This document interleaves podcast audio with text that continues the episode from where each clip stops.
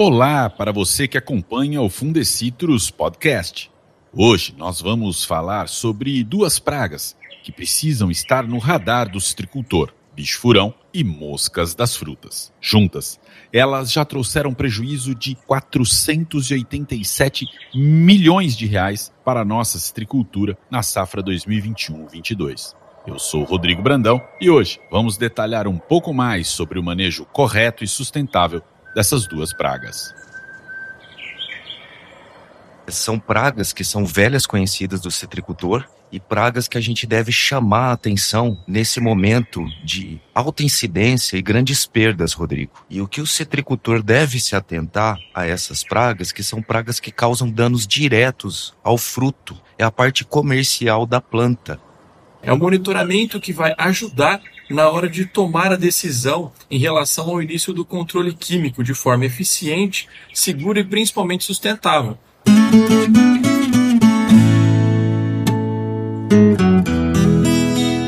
As duas pragas que são destaques na nossa conversa de hoje já são velhas conhecidas do nosso amigo stricultor. Pesquisas do setor, especialmente ligadas ao Fundecitrus, reforçam que a melhor estratégia é monitorá-las de perto, inclusive com a instalação de armadilhas, que trazem excelentes resultados.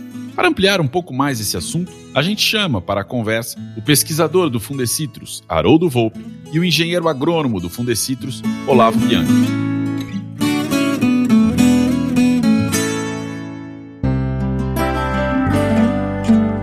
Haroldo, seja bem-vindo. É sua primeira vez aqui com a gente no Fundecitrus Podcast. Que alegria recebê-lo.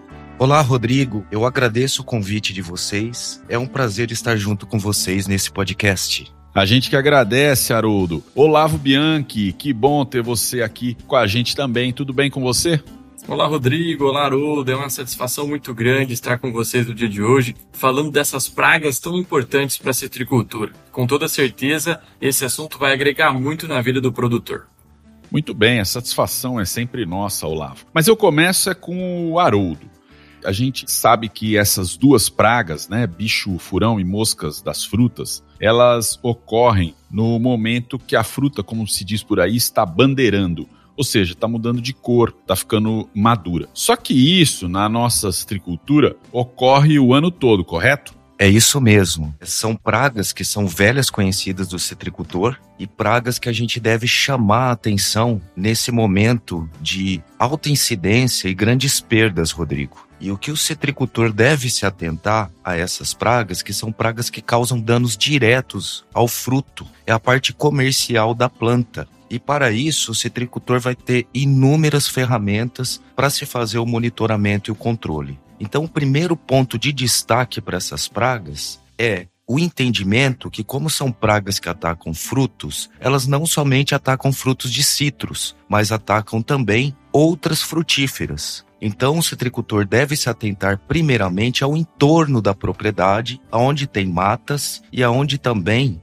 ocorre o bandeiramento, tá? a transição dos frutos verdes para os frutos maduros. E é ali que ele deve começar a introduzir técnicas de monitoramento. O grande problema também de hoje para o controle dessas pragas é que para atender a indústria de suco e de mercado de frutas, há uma demanda de frutos bandeirandos o ano em todo no pomar. Então deve-se atentar para variedades primeiramente precoces, principalmente próximo a matas e outras frutíferas. Essas pragas vão migrar depois para variedades de meia estação e posteriormente para variedades tardias. E o sucesso do manejo vem do reconhecimento, o monitoramento assertivo e precoce e a adoção de estratégias ou táticas de controle para essas duas espécies. Resumindo, Haroldo, não dá para baixar a guarda, né? porque são pragas que vão atacar os frutos precoces, de meia estação, e as variedades tardias, é isso? É isso mesmo, Rodrigo. Não dá para baixar a guarda e nós temos que estar à frente dessas pragas. Como estar à frente? A detecção precoce por métodos de monitoramento, já com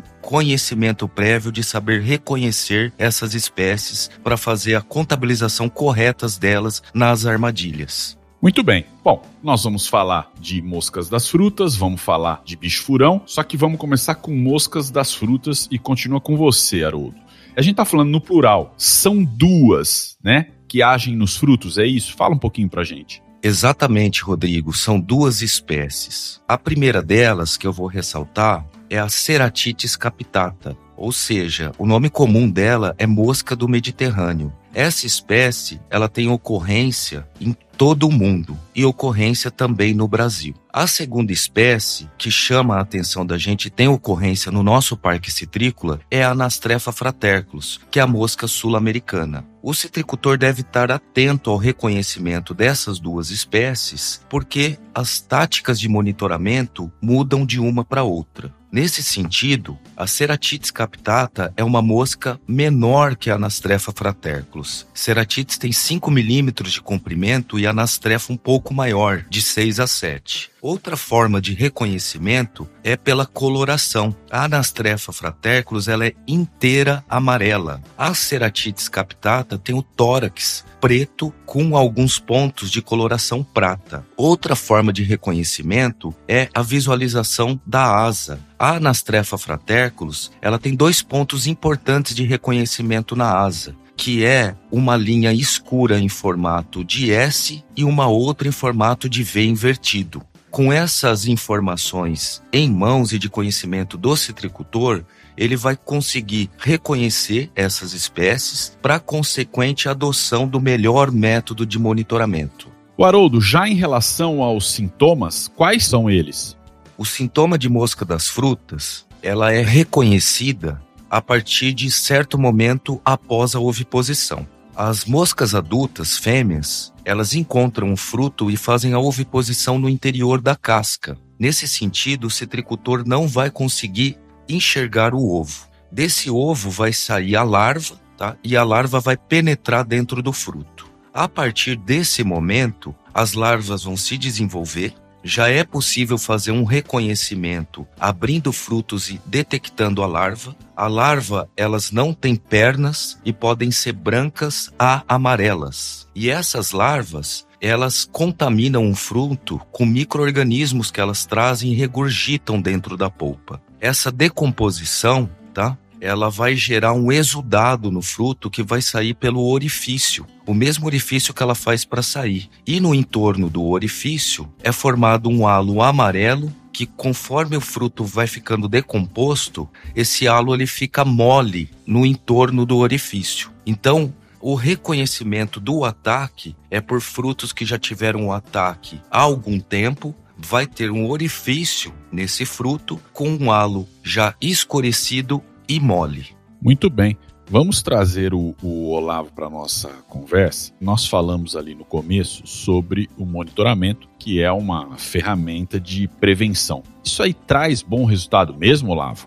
Com toda certeza, Rodrigo. É o que a gente sempre fala no campo, né? O monitoramento, a prevenção, ela é sempre e sempre vai ser a melhor opção, né? E esse tipo de ação ela tem um impacto muito forte no combate, principalmente aos focos das infestações das moscas das frutas. Né? O que temos hoje de melhor no mercado para poder orientar o citricultor é a utilização do sistema de alerta, né? ou previsão da praga. E o que, que é? É o monitoramento que vai ajudar na hora de tomar a decisão em relação ao início do controle químico de forma eficiente, segura e principalmente sustentável para o produtor não ter que entrar com produto muitas vezes sem ser necessário e até mesmo não perder ali o que a gente chama de time para controlar essas pragas, né? Para o monitoramento das moscas das frutas, é, a gente usa a captura dos insetos adultos, como o Haroldo já comentou, né? E a gente utiliza as armadilhas de dois modelos. Existem dois modelos que podem ser utilizados em monitoramento. O primeiro deles é o modelo McPhail, que possui o um atrativo alimentar. O que é esse atrativo? É uma proteína hidrolisada que vai atrair as duas espécies, tanto a anastrefa quanto a ceratites, né? E ela deve ser instalada no centro e na periferia do pomar para poder ter uma boa detecção desta praga. Já o outro modelo é o modelo Jackson. Dentro dessa armadilha é colocado um paraferomônio que atrai exclusivamente os machos da Ceratides captata e deve ser instalado em locais com históricos já de altas infestações. E uma coisa muito importante a gente relembrar também é que a inspeção dessas armadilhas elas têm que ser feita toda semana. E não só isso, mas também a troca dessas armadilhas respeitando a vida útil. O que é essa vida útil? A gente fala que as Jacksons, a troca da armadilha pode variar de 30 a 45 dias, né? Depende muito do que a gente vê no campo. E uma coisa muito importante também é que o uso da McPhail, aquela que atrai as duas espécies, ela deve ser feita obrigatoriamente onde já teve o histórico de captura da anastrefa. Por quê? A anastrefa não é capturada pelo modelo Jackson. Tá? Então, se você tem na sua fazenda, na sua propriedade, um histórico de captura da Anastrefa fraterculus, é importante que você faça o uso da McPhail, que é aquela que tem ali a proteína hidrolisada. E Olavo, qual que é o momento certo de iniciar esse monitoramento? Exatamente, Rodrigo. O momento, né, é uma das dúvidas mais cruciais do citricultor que eles sempre perguntam para a gente. Então, nos pomares com variedade precoce, as armadilhas devem ser instaladas quando os frutos estiverem com aproximadamente, tá, 50% do tamanho ideal. Já para as variedades tardias, esse monitoramento ele pode começar com os frutos na fase de maturação. O que, que é a fase de maturação, né? Antes do amarelecimento, é aquilo que a gente comentou da fase o bandeirando que a gente geralmente encontra no campo. E a quantidade de armadilhas depende do tamanho da propriedade e deve estar sempre de 100 a 200 metros de distância uma da outra. E um ponto muito importante, Rodrigo, é a gente sempre fala nessa né, questão da avaliação a avaliação ela tem que ser feita de forma semanal, tá? Então, tanto a, a McPhail quanto a Jackson, ela tem que ser avaliada semanalmente. Olavo, ok, o citricultor coloca a armadilha, e aí ele vai ter um número aí desse monitoramento, né? Vai ter o, o, número de insetos que foi capturado. E a partir disso, como ele transforma isso em informação para ele poder agir? Perfeito, Rodrigo. Muito bem colocada essa pergunta, viu? Inclusive, é um dos principais questionamentos do campo. Como é que o produtor ele vai começar? Quando que ele vai começar a pulverização? Lembrando então que as avaliações elas devem ser feitas de forma semanal. Então, depois de sete dias, ele faz a avaliação dessas armadilhas. E o índice de controle é se durante esse período ele constatar a presença de uma a duas moscas por dia. Ou seja, no final de sete dias, se ele contar ali na armadilha dele 14 moscas, ou seja, já se passaram aproximadamente duas moscas por dia. Então ele deve iniciar o controle com os inseticidas químicos que estejam registrados, inclusive, e também na Protecitrus. Isso é muito importante a gente comentar também. Então, de uma a duas moscas por dia de captura. Está dado o recado. De uma a duas moscas por dia. Então, se você deixou ali uma semana, você vai ter ali algo entre 7 e 14 insetos presos, é hora de agir. Agora, as armadilhas são importantes, mas outras ações de manejo são indispensáveis, certo, Olavo? A limpeza é uma delas, não é isso? Como a gente já comentou, as armadilhas elas servem como previsão, como alerta. Né?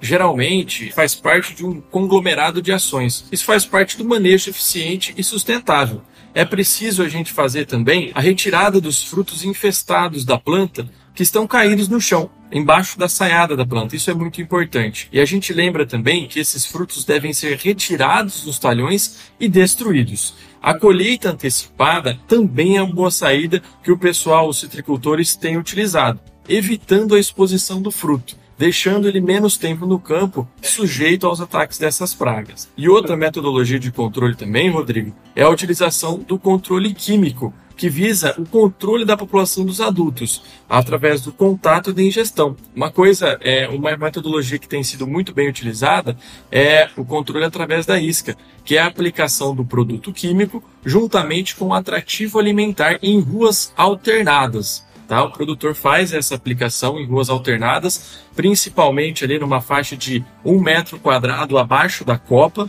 de forma que fique bem exposto, atraindo essas moscas para que elas sejam atraídas né, pelo esse atrativo alimentar e se contaminem com esse inseticida.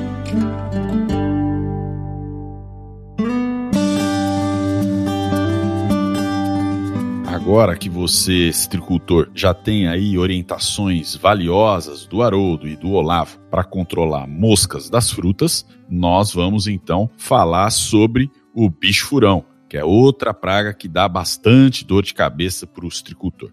Essa praga, ela se inicia com a ação de uma mariposa. É isso mesmo, Haroldo? Exatamente isso, Rodrigo. É uma mariposa que tem asas da mesma coloração da casca da árvore de citros. Então, ela se camufla no interior da árvore. É muito importante a utilização do monitoramento para detecção desse adulto pelo fato dela ter essa característica. E são mariposas que vêm de áreas de mata, buscando principalmente frutos no estágio de bandeirando e ela coloca o ovo na casca dos frutos. Esse ovo é visível, diferentemente do ovo da mosca das frutas. As lagartas saem desse ovo, tem um período de trânsito dela sobre a casca dos frutos de duas a quatro horas e depois ela faz a penetração no interior do fruto. Quando isso ocorre, esse fruto estará condenado, não serve mais para processamento na indústria, nem para o consumo in natura, e esse fruto vai cair ao chão, onde a lagarta vai completar o ciclo no solo, vai empupar no solo e novas mariposas vão sair do solo atacando novos frutos. Então, a asa dessa mariposa ela se confunde com o casco da árvore de citros, Haroldo, e aí dificulta para o citricultor? dificulta muito. Além disso, ela tem um hábito de durante o dia ficar no interior da árvore. E ao cair do sol, que elas vão para o topo da árvore para fazer cópula e consequente oviposição. Dessa forma, nós evidenciamos muito a ferramenta de monitoramento como detecção precoce e assertiva para se adotar medidas de controle frente a esse hábito dessa praga em específico. Interessante. Haroldo, agora, diferenciar o ataque, estamos falando do ataque agora, do bicho furão, do ataque das moscas das frutas, pode causar dúvidas. Como é que faz para diferenciar? Boa pergunta, Rodrigo. É possível diferenciar o ataque dessas duas pragas, já que as duas atacam os frutos. Como comentado anteriormente, moscas das frutas, o sintoma de ataque é formado um halo mole no interior do orifício, ao redor do orifício. Já o bicho furão, o halo é amarelecido, mas ele é duro. E é possível também ver excrementos da lagarta sendo jogados para fora do orifício e eles ficam ali aglomerados bem no entorno do orifício. Com essas características, para separação de um ataque do outro, fica fácil o reconhecimento após ataque. Mas lembrando sempre o citricultor que a melhor forma da gente combater essas pragas sem perder economicamente, tomar danos, é a detecção do adulto antes do reconhecimento do ataque já em frutos, onde nós já estamos perdendo esses frutos para as duas pragas. Sem dúvida, a partir do momento que você está atacado, você está reconhecendo pelo ataque, significa que você já está perdendo. Então, é preciso fazer o trabalho preventivo. No caso dessa praga, Olavo, o monitoramento também é regra? Exatamente, Rodrigo. Como você acabou de ressaltar, a prevenção, o monitoramento sempre vai ser a melhor opção. E as pesquisas nos mostram que é melhor monitorar a população de adultos, impedindo que essas mariposas coloquem os ovos nos frutos e que, consequentemente, ocorra a eclosão dessas lagartas. Assim, o monitoramento e o controle dessas mariposas evitam os danos dos frutos, porque é característica muito importante dessa praga o aumento populacional muito rápido, impedindo o sucesso de controle quando baseado no número de frutos atacados. Então, se o produtor se basear somente no número de frutos, ele vai levar um prejuízo muito maior do que se basear somente ali pela, pelo monitoramento das armadilhas, né? Então esse monitoramento ele se dá utilizando armadilhas também, né? Correto, Rodrigo, correto, exatamente. E tem um método muito eficiente de monitoramento né, das mariposas do bicho furão, que é por meio do feromônio sexual sintetizado nas pastilhas. Esse feromônio, ele atrai os machos para a armadilha. Então esse tem, ele tem essa característica de fazer essa atração dos machos, né?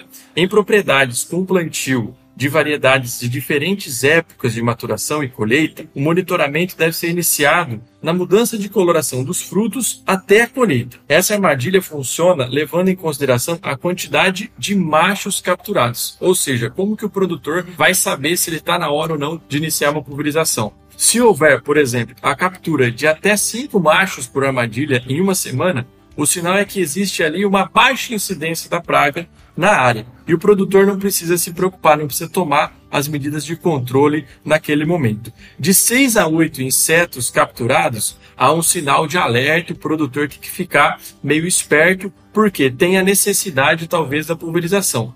Já se houver a captura de nove ou mais insetos, a área está com alta infestação da praga, e nesse caso, o produtor precisa realizar o controle imediatamente. Está muito claro. Então, nesse caso aí, que ele precisa iniciar o controle imediatamente, a minha pergunta para o Haroldo é a seguinte: existe dentro disso um momento, uma hora mais adequada para fazer essa pulverização?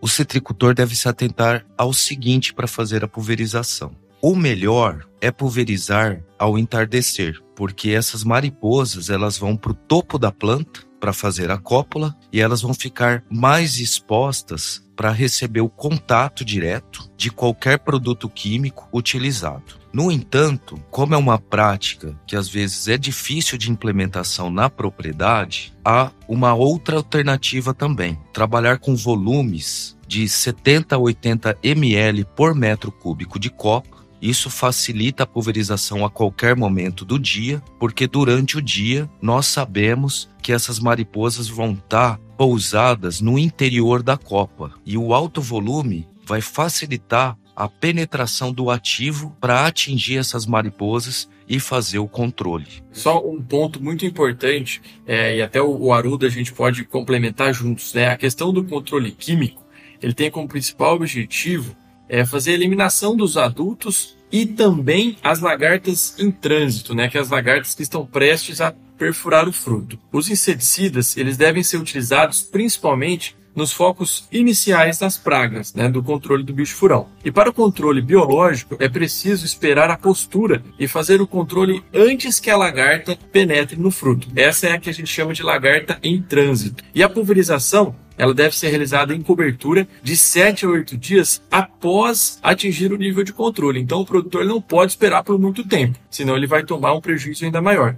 Já a segunda aplicação, ela pode ser realizada de 20 a 30 dias após a primeira. E o produtor ele pode fazer esse complemento através da utilização de óleos vegetais e minerais juntamente com a aplicação dos produtos. Haroldo, além do inseticida, vale também aqueles cuidados adicionais? Vou dar um exemplo, a eliminação dos frutos. Muito bem lembrado, Rodrigo. A mesma regra que comentamos para a mosca das frutas vale também para o bicho furão. A retirada dos frutos das árvores que têm ataque de bicho furão, bem como aqueles que já caíram no solo, impedem que aquelas lagartas saem do fruto e vão empupar no solo. Dessa forma, a gente evita que novas mariposas copulem no pomar e colocam ovos em novos frutos que vão onerar em novos ataques. É muito claro, porque quando você retira esses frutos, você interrompe esse ciclo reprodutivo. Muito bem. Vamos para as considerações finais. Eu continuo com você, Haroldo. O que, que você destacaria aí para a gente fazer esse encerramento? Para essas duas pragas, Rodrigo,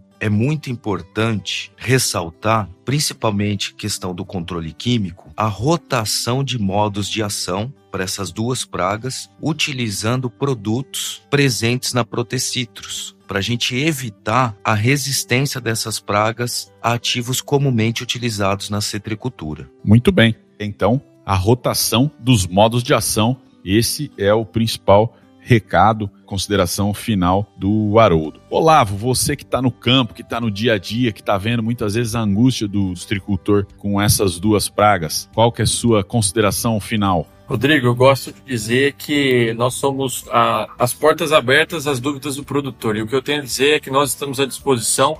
Realmente não é um desafio fácil, mas eu tenho certeza que o produtor cada vez mais tem que ser tecnificado eu gosto de dizer que hoje a citricultura não é mais para aventureiro. É, então o produtor ele tem que estar tá preocupado sim com essas pragas e com certeza agir em conjunto com os vizinhos e também complementando o que o Haroldo falou, a utilização de produtos que estejam sempre registrados tanto para cultura quanto para praga e se atentar também àqueles que estejam na lista Protecitrus. E esse é um detalhe muito importante. Perfeitamente. Então, já que você falou que o Fundecitrus está atento e está principalmente aberto às dúvidas, aos questionamentos para poder orientar todos os produtores, a gente reforça que o Fundecitrus disponibiliza diversos materiais no seu site www.fundecitrus.com.br, tudo de forma gratuita. Lá você encontra o manual de bicho-furão e de moscas das frutas, além de outros materiais. Fique sempre muito bem informado para poder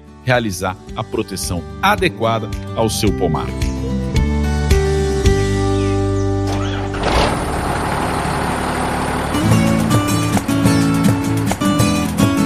Hora de ir embora.